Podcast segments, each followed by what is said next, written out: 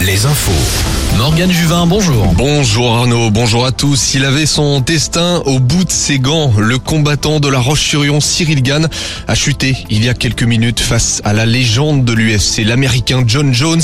Ces deux prodiges des arts martiaux mixtes se sont affrontés dans l'octogone pour le titre de champion du monde poids lourd. C'était à Las Vegas.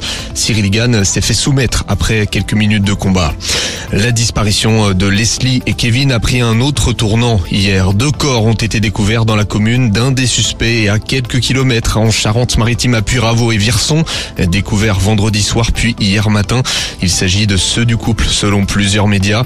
Le courrier de l'Ouest a affirmé que les proches avaient été prévenus hier. Une autopsie sera pratiquée ce dimanche et lundi.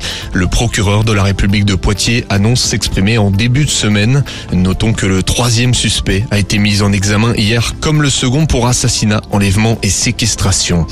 L'association Youth for Climate appelée à marcher contre le réchauffement climatique hier. Très faible mobilisation. Ils étaient seulement quelques dizaines à Tours, 150 à La Rochelle, 300 à Bordeaux. Bordeaux où ils étaient 5000 l'an passé. Les sorties du dimanche, Alouette est partenaire de la foire Expo de Morlaix. Elle se tient jusqu'à demain. Partenaire tout comme le salon Habitat et Jardin au parc des expositions de Cholet. On retrouve également un salon de l'habitat à Bordeaux Vannes où ce sera le dernier jour demain. Côté musique, Stromae est attendu ce soir à l'Arkea Arena de Bordeaux pour sa deuxième date bordelaise.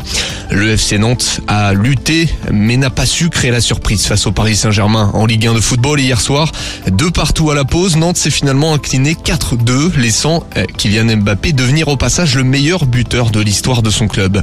La désillusion en Ligue 2 pour les Chamois niortais, ils repassent lanterne rouge après leur défaite 3-2 à domicile contre Rodez. Rodez qui était lanterne rouge avant la rencontre. Notons également la défaite de Laval, le nul de Bordeaux et la victoire de Guingamp. Le Stade Rochelet a eu chaud, mais ça passe en top 14. Ça passe face à Pau 36-32.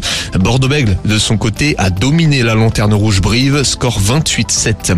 Direction les parquets de basket, Cholet s'est imposé à la Mairie hier soir face à Bourg-en-Bresse, succès de 11 points et puis victoire de 6 points pour Limoges à Beaublanc contre Nancy en Ligue féminine. Pas de surprise pour La Roche-sur-Yon, Angers et Landerneau, défaite face à trois grosses équipes, Basketland, Villeurbanne et Charleville-Mézières.